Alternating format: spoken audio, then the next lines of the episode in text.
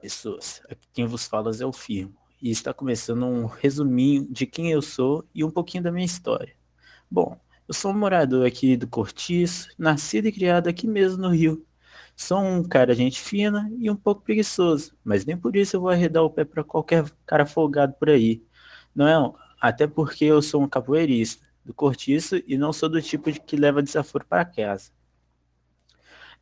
Eu tenho um relacionamento meio estável, mas nunca abriria mão dele, pois ele é com a mulher mais linda que eu já vi, a Rita, também conhecida como a mulata Rita Baiana, que eu compartilho da mesma cor, e com muito orgulho, pois eu sei que não sou pior do que ninguém por este fato.